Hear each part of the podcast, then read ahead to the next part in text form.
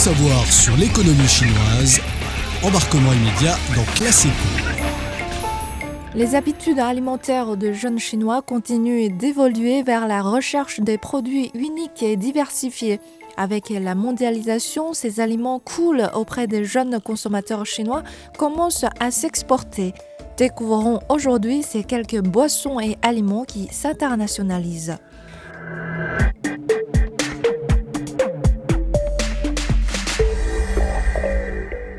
Alors que les jeunes Chinois perçoivent le thé comme une boisson démodée et se tournent vers le café, une marque de thé chinois de style nouveau a fait bouger les choses. Tea a conçu en 2012 un produit différencié.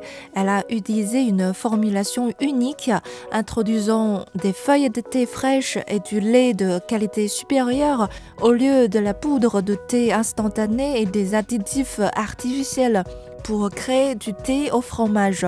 Il ne s'agit pas d'un fromage au sens traditionnel du terme, mais d'un thé froid ou chaud surmonté d'une mousse épaisse et mousseuse au goût de fromage à la crème.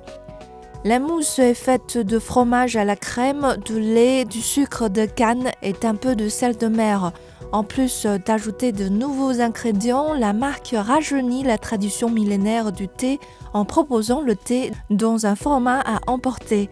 Cette marque très à la mode en Chine est également la première à s'internationaliser en lançant son premier magasin à l'étranger à Singapour en 2018 avec plus de 3000 tasses de thé vendues chaque jour pendant la période d'ouverture. Suite à ce premier succès, Reti a poursuivi son expansion internationale en ouvrant successivement des magasins au Royaume-Uni, en Australie, au Canada et aux États-Unis. Comme elle, de plus en plus de marques chinoises de boissons sont ambitieuses dans la recherche d'opportunités commerciales à l'échelle mondiale. Une grande chaîne de thé à bulles de Chine Mixue a fait son entrée sur le marché international en 2018 avec une expansion étonnamment rapide.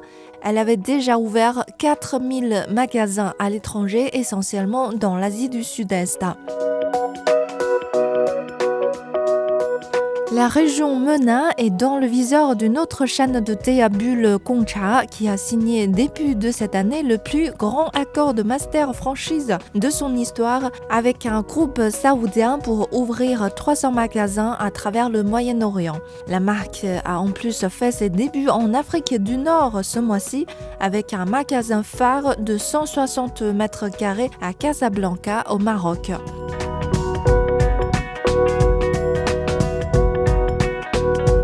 Parallèlement à la récente expansion internationale de boissons chinoises, la cuisine chinoise a déjà traversé une longue période d'exportation.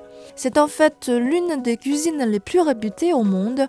Quel que soit le pays, on trouve toujours les restaurants chinois, car pour les immigrants chinois, ouvrir un restaurant est depuis très longtemps le moyen le plus facile de s'intégrer dans une société d'accueil. Mais aujourd'hui, la cuisine chinoise à l'étranger passe à la nouvelle version. Yang Hou est responsable d'une chaîne de fondue chinoise. La version traditionnelle du restaurant chinois à l'étranger est familiale, avec le mari qui cuisine, la femme et les enfants qui accueillent. Même si avec le business qui se développe, il montre une société, cela reste une société gérée par une famille et s'adresse principalement aux Chinois d'outre-mer. Mais ce que nous faisons est différent. Nous partons à l'étranger en tant qu'entreprise équipée des chaînes d'approvisionnement, des professionnels pour gérer des affaires fiscales et juridiques.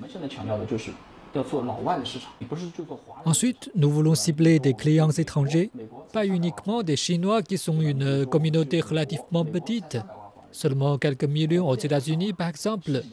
Par contre, sur le marché américain, on trouve déjà pas mal de marques de fondue chinoises.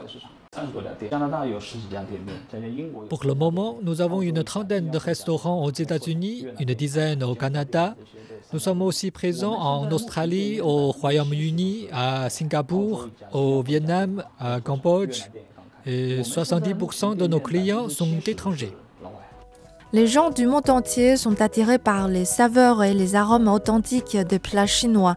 La fondue figure probablement parmi les plats chinois les plus connus et les plus appréciés à l'étranger, car à leurs yeux, cette méthode de cuisson est à la fois saine et variée. En trempant des viandes, des légumes crus ou des nouilles finement tranchées dans une casserole de bouillon mijoté, on obtient en quelques minutes une combinaison de saveurs uniques et délicieuses. Actuellement, une version plus rapide et pratique de la fondue chinoise, populaire parmi les jeunes chinois, commence aussi sa marche de mondialisation. Il s'agit de malatang, littéralement bouillon encourdi et épicé. Comme son nom l'indique, la nourriture offre une sensation d'encourdissement des lèvres grâce au poivre épicé.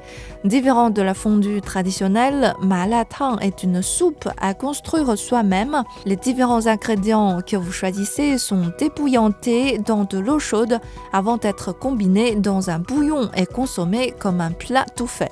Une chaîne de restauration de Malatang cartonne à l'étranger, Yang Guofu.